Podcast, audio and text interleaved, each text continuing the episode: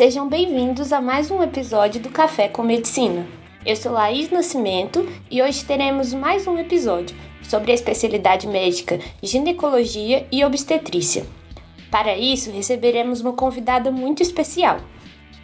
Hoje aqui conosco temos a professora Gilca Paiva Oliveira Costa, médica ginecologista e obstetra, professora de psicologia médica e preceptora do internato em ginecologia e obstetrícia da UFPB, além de professora da ginecologia da FAMENE, da pós-graduação nos programas de mestrado em gerontologia da UFPB e das residências médicas de ginecologia e obstetrícia da UFPB e da FAMENE.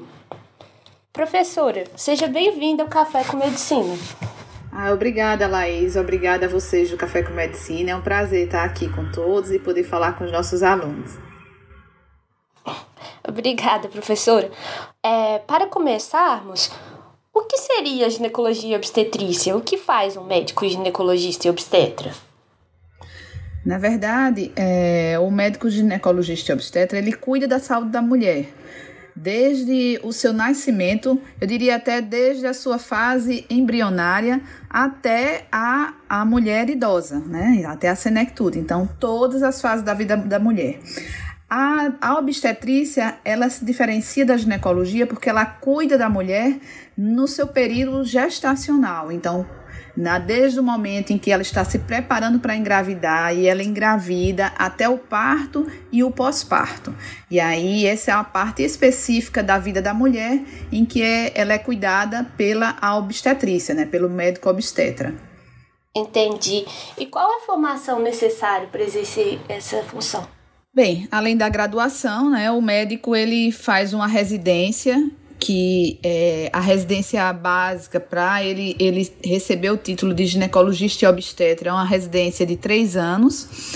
E é, a partir de então ele já é, ele já pode se divulgar como ginecologista obstetra. Ele recebe, recebe com o título, ele, ele registra isso no Conselho é, Regional de Medicina, que a gente chama de RQE, um registro de qualificação de especialidade e aí ele sim pode se divulgar como ginecologista obstetra. Existe uma outra possibilidade que é aquele médico que está é, há muito tempo trabalhando como um médico generalista, mas na área de saúde da mulher.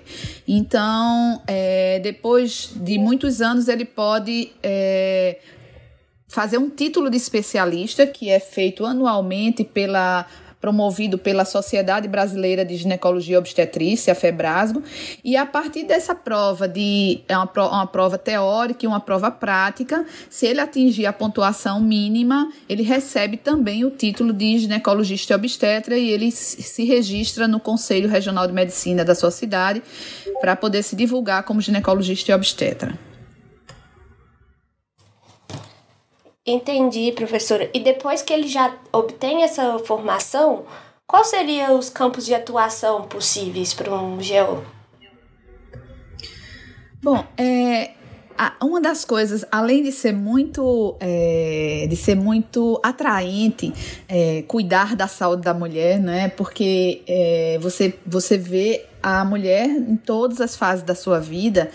É, é outra coisa boa que acontece muito com quem está terminando, quem está terminando o curso e tem dificuldade de escolha, é decidir se vai entrar para a área de clínicas ou se vai para as especialidades cirúrgicas. A ginecologia e obstetrícia, você trabalha com as duas coisas, né? Tanto, tanto a parte clínica, é, e aí desde a questão de tratar doenças infecciosas, de prevenção, de é, tratamento de, de questões endócrinas, como também a parte cirúrgica, né? A cirurgia da, do, é, do aparelho genital feminino desde útero, ovário, genital, é, é feito também pelo, pelo ginecologista, né? For, durante a obstetrícia também existe a, a parte cirúrgica, tanto as intercorrências como a cesariana, e às vezes numa cesariana você precisa fazer uma esterectomia, mas tem muito de clínica também, que é o acompanhamento pré-natal e das intercorrências que aparecem na, na obstetrícia. Então, é meio que uma medicina, né, aquele todo da medicina direcionado para a saúde da mulher. Então, isso é muito, muito muito atraente é, poder atuar nessa, nessas duas, duas grandes áreas da medicina, que é a clínica e a cirurgia.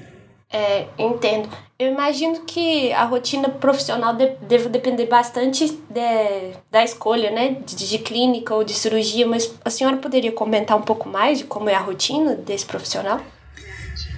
Sim, é, algumas pessoas até eu escuto de, de jovens é, recém-formados e é, às vezes não escolher a, a, a, obstetrícia em especial pela necessidade de, de dedicação exclusiva e, e por invadir muito a vida pessoal. Mas, é, na verdade, eu acho que a partir do momento que você decide fazer medicina, isso faz parte, não é? especialmente nos primeiros anos de carreira.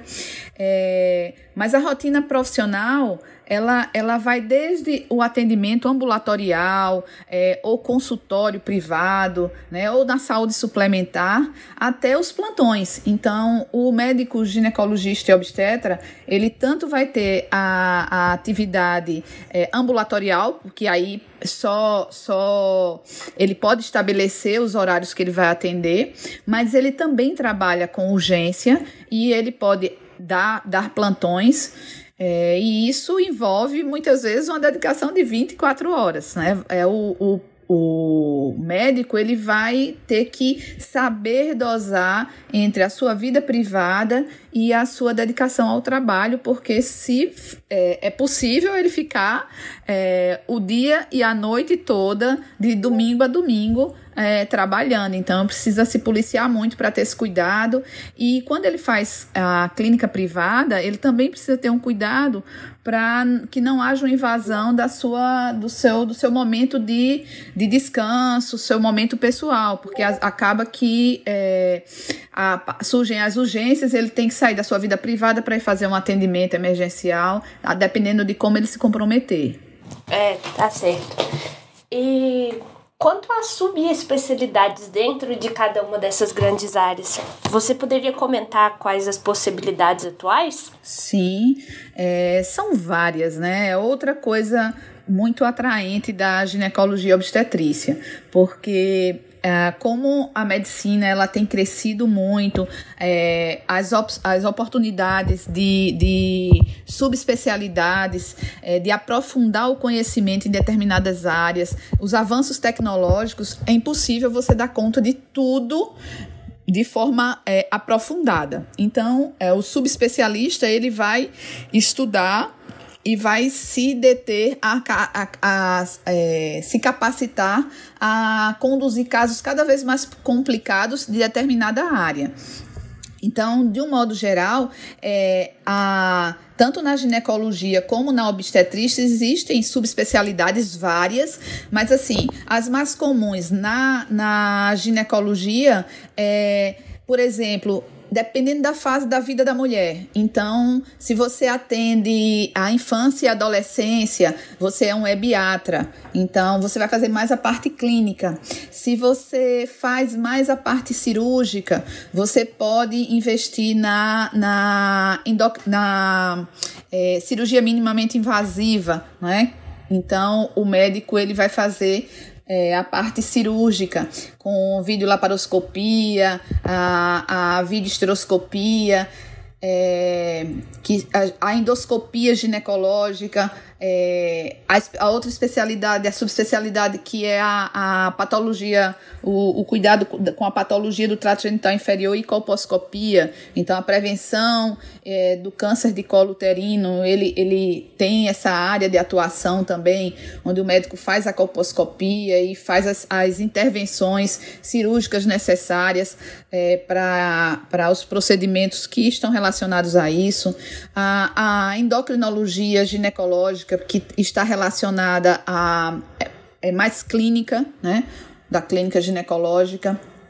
É, na obstetrícia, você pode é, ser generalista, você pode tratar, trabalhar só com a urgência e emergência nos plantões de obstetrícia, mas você pode fazer medicina fetal, que são é, procedimentos, você, você tem uma, uma área de atuação mais relacionada a, a procedimentos mais invasivos gestacionais, como biópsia de vilo corial, como é, cordocentese, amniocentese, procedimentos invasivos no feto ainda intraútero, né, é, obviamente, e é, fazer diagnóstico, prevenção do bem-estar fetal. Então, esse seria, seria tem que ter um conhecimento de, de, de, de imagem, como a ultrassonografia.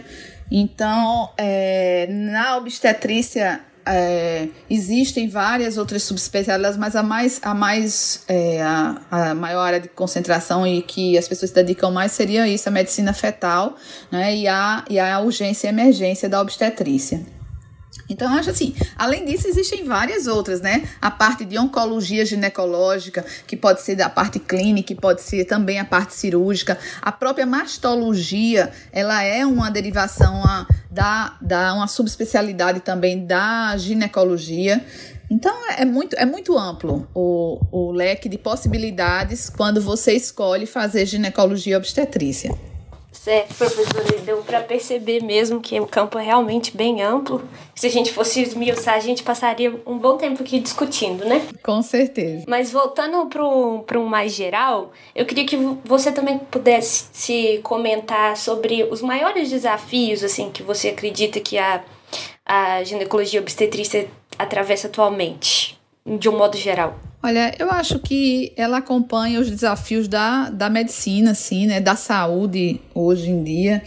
É, mas é, especificamente com relação à ginecologia obstetrícia, a gente tem algumas, alguns enfrentamentos assim prioritários. Primeiro, condições de trabalho, realmente é, a gente tem muita limitação de, de, é, de ter acesso a, a, os meios de você fazer uma boa, uma boa, uma boa assistência. Quando a gente vai para a saúde suplementar, quando a gente vai para a medicina privada, também a questão dos custos, os custos é, para essa assistência, eles são altos, às vezes não são acessíveis aos pacientes. É, outro desafio também é que a ginecologia a obstetrícia também, mas mais a ginecologia lida muito com, com mitos, com crenças da assim que foram da, da sociedade, né, que, que, que, que atrapalham muito o tratamento, como o uso de, de contraceptivo. A contracepção a gente vê é assim, é desestimulante quando você trabalha com, com contracepção que você vê tantos, tantos é, métodos, tantos recursos acessíveis para a pessoa não se ver numa situação de gravidez não planejada. E a gente vê que hoje no mundo, né, cerca da metade das gestações, e em alguns lugares até mais, como aqui na América Latina, no Brasil em especial, até mais de 50%, é de gravidez não planejada. Se a gente vai para a área da adolescência, anos que a gente faz isso, eu particularmente, eu acho que é, desde a minha pesquisa de mestrado, a gente vem trabalhando com isso e a gente não consegue mudar essa realidade de, de, de adolescentes engravidando quando a gente tem muito recurso, né? E quando a gente recomenda, quando a gente orienta, aconselha, aí a gente vê muitos mitos na sociedade que impedem que, a, que a, haja esse cuidado. Então, eu acho que é um desafio muito grande vencer os mitos. E outro desafio também é essa questão da invasão da área que nenhum problema. Eu acho que avançamos muito com essa questão da, da assistência multidisciplinar. O médico sozinho ele não dá conta da saúde, né? A saúde é uma coisa muito mais complexa e muito maior do que a medicina e é, é muito salutar essa, essa, esse diálogo entre profissionais. Mas a gente vê que algumas pessoas elas não, não entendem isso e avançam a área, assim como tem é, médicos que são muito resistentes também a essa, essa fala plural e esse cuidado né, multidisciplinar. Então, é, equilibrar isso, a gente vê é, o pessoal da, da odontologia trabalhando com modulação hormonal, pessoal é, é, é, a, da própria enfermagem, a gente tem dificuldades dessa limitação, delimitação, onde, onde por muito tempo a, a gente tem, tem esses embates, né? Isso aí também não é só da, da ginecologia, não é à toa toda aquela discussão do ato médico. Mas eu acho, vou dizer uma coisa a você, uma, uma coisa que entristece, é um desafio também, é toda essa campanha de, é, de, de denegrir a imagem do médico em especial, do obstetra, com essa fala da, da humanização, né, do parto desumano, do parto humanizado. Então, isso quer dizer que o parto é desumano. É, e existe muito questionamento em cima do obstetra. Você muitas vezes está trabalhando para fazer o seu melhor e. É, há questionamentos de, assim, as pessoas às vezes não entendem, não sabem o que é a indicação, não sabem que é preciso que o obstetra saiba intervir. Eu acho que foi muito válido todo esse movimento de humanização da, da medicina, não é à toa que eu trabalho com isso aqui na formação de vocês, mas é, a gente tem que ter um cuidado porque isso também foi usado de forma é, errada e, e desvirtuada, passado para a população em geral, o que às vezes é, a imagem do obstetra e a gente precisa ter, ter um certo cuidado. É preciso que, que, que, que saibamos fazer intervenção. Mas essa, o que essa, esse, esse movimento traz é que o médico também precisa avaliar qual é o momento de intervir. A gente aprende, estuda tanto as patologias as intervenções que a gente acaba é, não reconhecendo o normal e sabendo que a gente não deve mexer onde está evoluindo tudo bem, né? Então, esse excesso que existiu, foi assim que eu aprendi que é melhor fazer uma episiotomia desnecessária do que fazer uma episiotomia necessária, a gente hoje aprende diferente. Aprende que eu tenho que saber fazer uma episiotomia, sim, eu tenho que saber reconstituir um períneo, uma vagina que foi que teve uma laceração maior, mas eu não tenho que fazer episiotomia em todo mundo, né? Então, é, sair dessa, dessa coisa do nunca fazer e do sempre fazer, eu acho que é o nosso maior desafio. E vencer, desconstruir essa ideia de que o obstetra, ele é desumano, ele é intervencionista, sabe? Eu acho que esse é um, um desafio, é uma coisa chata de você, você trabalhar. Eu acho que é muita coisa, né? Mas é, espero ter dado uma, uma ideia para vocês aí geral. Não, deu para entender muito bem, sim, a questão de levantar a pauta da violência obstetra, às vezes sem ter muito conhecimento, né? Conhecimento de leigo é, acaba sendo um obstáculo. É, continu... Apesar desses, além desses problemas já pré-existentes na área, é, eu queria focar um pouco mais nas, nas problemáticas que vieram junto com, com o tema do Covid-19. É, durante a pandemia, como que a senhora avalia o papel dos profissionais de saúde no cuidado com a mulher e a gestante? Que mudanças que a senhora acha que veremos a partir desse momento na especialidade? É, eu acho que o, essa, essa pandemia e essa doença, ela, ela foi um desafio para todo mundo, né?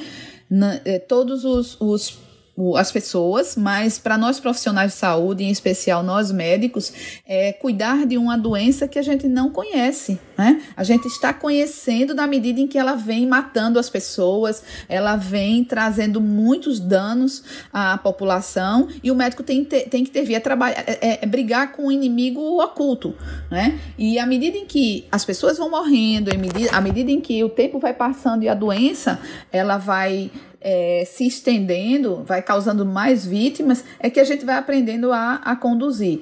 Então, isso é, é, um desafio muito grande para todos nós e, e nos expõe a errarmos, né? Nos, no, nos expõe a estar tá falando do que a gente não sabe. E esse, isso eu acho que assim, é um cuidado que o médico tem que ter, né? Nós, nós nessa história da Covid. É, muita coisa tem que ser revista, as pessoas precisam aprender com isso, e nós médicos também. Eu acho que para vocês, estudantes de medicina, se vocês estiverem atentos, é muito aprendizado.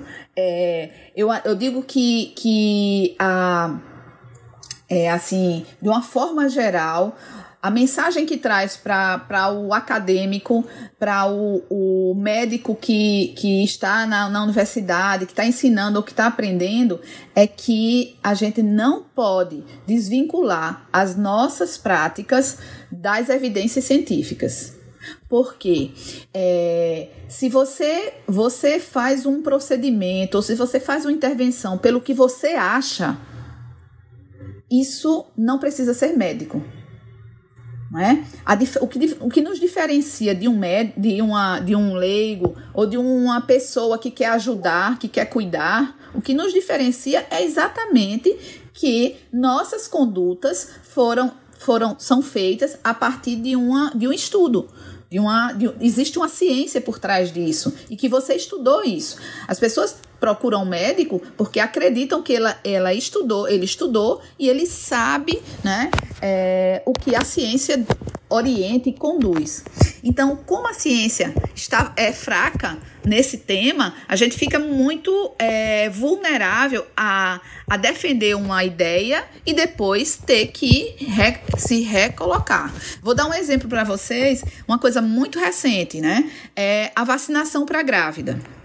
Então, é, até então, a gente não tem estudos que referendem que a gente deve é, é, indicar ou deve contraindicar uma vacinação para a grávida. No entanto, a gente hoje já sabe é, que a grávida é, uma, é, um, uma, é um grupo vulnerável a ter como é, a ter um, é, um quadro mais grave da Covid, em especial trombo né? A, a, grávida ela já tem risco de trombo e aí com Covid esse risco é maior, é um outro fator de risco a mais. É, o risco de partos prematuros, né? O risco, isso é maior, é, eviden é, é, já é evidenciado, maior risco de parto prematuro, maior risco de perdas fetais, então é, o maior risco de, de de acidentes tromboembólicos na grávida, o que é gravíssimo. Então, é, se eu já sei disso, é, eu preciso proteger esse, esse grupo mais do que os outros. E a proteção, o que a gente tem de certeza é o isolamento, é o cuidado com o uso de máscaras, de álcool em gel, né, de a contaminação das mãos. E essa é uma orientação que a gente passa para nossos pacientes. Mas não porque eu acho isso, porque eu, as evidências mostram isso. Então, é isso que eu estou falando. A gente precisa estar tá baseado nisso. Aí, quando vem para a questão da vacina, o que é que eu vou fazer? As, as, as minhas pacientes perguntavam, os colegas perguntavam, eu fazia, não sei. Não sei, eu tinha que parar e estudar, ver o que é que tinha. Então, a semana passada eu fiz isso. Fui é, investigar os estudos que tem, o que a gente tem hoje é, é um estudo americano que, na verdade, eles ousaram vacinar as grávidas. Por quê? Baseado no que é, as vacinas que a gente faz na grávida, no nosso, na nossa rotina, como hepatite, é, como hepatite B, por exemplo, é, o princípio do, da vacinação da Covid é semelhante ao da hepatite B, partícula viral e tal. É, e como não tem estudos em grávida, ah, vai fazer, se faz um estudo em animais. E eu, se eu não me engano, a Pfizer e um outro laboratório, não sei se foi a Janssen, depois eu posso até ver isso melhor, é, fizeram estudos com ratas. E aí foi visto que a vacina nem altera a fertilidade das ratas e nem causou nenhum, uh, nenhuma malformação, nenhum dano a, ao feto ou à gestação das ratas. Então, estudo é, com um número pequeno de, de, de amostra é, e com bons resultados, mas eu não posso generalizar isso para todos os animais nem para os humanos. Eu, mas eu tenho esse estudo. Muito do que a gente faz de medicamento para grávida é baseado nesse, em estudos em animais, porque é, é até há um conflito ético de você oferecer um estudo para grávida, né?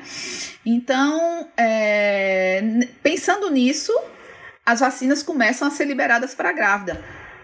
Mas aí, é, pronto, vamos liberar as vacinas para grávidas. Aí, quando começa essa liberação, aparece um, um caso em que houve um trombo, é, casos de trombo relacionados à, à vacina da, é, da Oxford, né, a AstraZeneca, e é, houve, dentre esses casos de trombo, houve um, um caso de trombo e com óbito de uma grávida. Aí, aí nós já vamos mudar nossa orientação, né? É, a gente já não recomenda, embora esse, esse N é muito pequeno, foi um caso, mas se eu tenho outras vacinas que eu não tenho essa relação ainda, então eu vou é, evitar essa vacina para grávida. Na, nos Estados Unidos, é o CDC e o FDA, eles têm um, um estudo em que eles, como eu disse, ousaram vamos vacinar as grávidas com a vacina da Pfizer, já que o estudo com animais não mostrou é, um maior risco. E é, vamos começar a coletar os dados dessas grávidas que foram vacinadas. Veja bem, é um estudo retrospectivo. Eu vou, vou, essas grávidas elas já estão, já foram vacinadas e eu vou começar a colher dados delas para ver se apareceu. Eu vou controlar as grávidas que foram vacinadas. Então hoje eu acho, hoje não, a semana passada quando eu acessei os estudos, é, se eu não me engano, em torno de 850 grávidas já já foram, que foram vacinadas, já entraram nesse estudo e já está sendo coletados os dados e, e já tem nascido bebês de grávidas vacinadas e eles começaram a ver que os bebês têm anticorpo, então o anticorpo da vacina passa pela, pela placenta e isso é um bom sinal, porque aí já protege o bebê também é, os casos de parto prematuro, de é, complicações gestacionais, eles não são diferentes comparando com as não, as não vacinadas, então ele não aumentou essa, essa possibilidade. Então, os estudos eles são favoráveis ao uso, no caso dessa, dessa, desse, desse estudo, é a vacina da Pfizer, que é o que a de RNA mensageiro, que é o que a, os Estados Unidos está tá conduzindo. E aí a gente usa desses estudos para dizer, ótimo, então vamos recomendar, até agora como está avaliando custo-benefício, né? O risco dela, dela se contaminar com Covid é maior, a, a, de, de problemas, de comorbidades, de agravos, enfim. É, então eu vou orientar que vacine. E para nossa para nossa sorte, né, digamos assim, é, aqui em João Pessoa a vacina que está sendo disponibilizada para grávida é a da Pfizer. Então depois de todo esse estudo, eu me sinto confortável de é, aconselhar a grávida a usar a vacina da Pfizer. Veja bem, não é só o eu acho, sabe? Eu acho que a gente tem que ter essa fundamentação. E isso é um desafio para o médico, porque é, muitos médicos eles fazem sua atualização indo ali no congresso, assistindo o que um, um especialista é, fala, um, um, um médico que seja uma referência fala que deve fazer, mas aí eu acho que é um aprendizado com o Covid. Você precisa estudar, você precisa estudar e você precisa aprender a, a analisar um estudo de forma crítica, porque é ele que deve fundamentar a sua prática. Então, eu acho que esse é o maior aprendizado que, assim, em termos de formação médica, a gente tem, sabe? E aí, sim, pode ser que para amanhã saia um, um, outro estudo trazendo complicações e fatores de risco. Aí eu vou mudar, porque a ciência ela é dinâmica, né? Muitas verdades elas foram é, questionadas e foram alteradas. E aí a gente tem que estar atento para ir mudando as, as práticas de acordo com a verdade fundamentada do momento, né? Sim, claro. É um ótimo aprendizado, né? Todo mundo prestar atenção em, em basear suas, suas opiniões e, e as suas decisões em fatos científicos, né? É, professora, a gente já está chegando perto do final. Então, para finalizar, o que a senhora recomendaria para um estudante que quer fazer GO enquanto especialidade? Bom, é, existe muito conflito é, dos estudantes é, em decidir o que vai fazer. Né? Minha filha é, é, ginecologista, eu gosto sempre de fazer essa análise porque eu tive isso aqui dentro, dentro de casa. Né? Eu diria para os estudantes que gostam de GO é, se é, é, claro, se familiarizarem mais, é, aderirem mais a propostas, projetos de extensão, de estágio, é, pesquisa na área.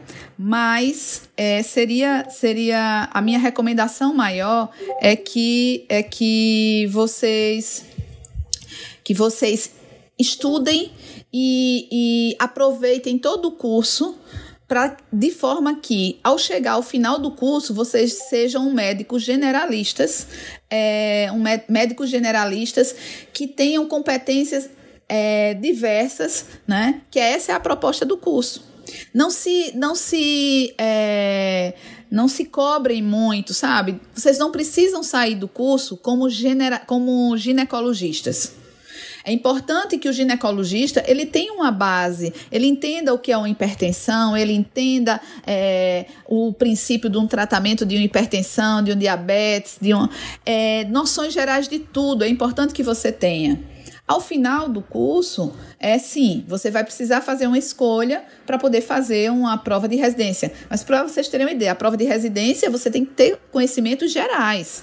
Então, eu vejo às vezes muita aflição do, do, do estudante em decidir ter que decidir o que é que ele vai fazer e às vezes atrapalha porque ele perde as outras informações, ele fica focado numa coisa como se ele estivesse fazendo a especialidade no momento do curso.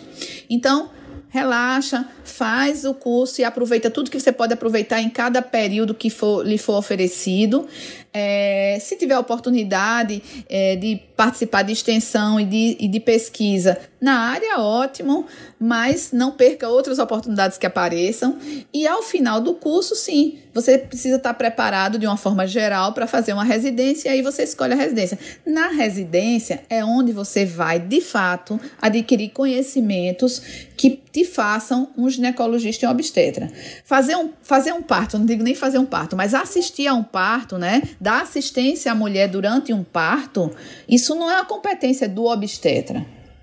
É uma competência geral, do médico generalista.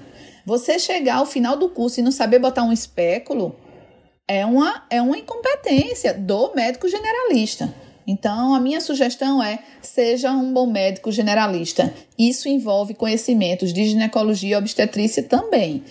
E ao final, é, você escolhe a sua especialidade. Muito bem, professora. Acho que era isso. É, professora, muito obrigada por ter aceitado o nosso convite e pela disponibilidade. Foi um excelente debate. Eu tenho certeza que nossos ouvintes gostaram bastante. Ai, que bom, eu espero que sim, né? É, o que eu posso dizer é que, assim, é, nada, nada é mais gratificante do que você fazer o que você ama, o que lhe dá prazer. A ginecologia obstetrícia assim como a medicina, é muito desgastante, muito cansativa, mas o que ela te dá de retorno e de prazer no, no que você faz, é, faz valer a pena todo o esforço que você, que você investe, né? E é o que lhe faz feliz também. Acho que é uma, uma coisa muito importante a gente estar realizado no que a gente está fazendo. Por hora, vocês estudantes estejam realizados e façam da melhor maneira possível o curso, a graduação de vocês. As coisas acontecem, é, fluem naturalmente. Muito obrigada. Esse foi o Café com Medicina. E, a você, ouvinte, muito obrigado por nos acompanhar. E não nos deixe de seguir nas plataformas agregadoras de podcast e no nosso Instagram, arroba Café com Medicina, UFPB, e arroba canal UFPB. Se você tem alguma sugestão, elogio ou crítica, manda pra gente no nosso Instagram, ou no nosso e-mail, programa cafécommedicina@gmail.com. Até a próxima.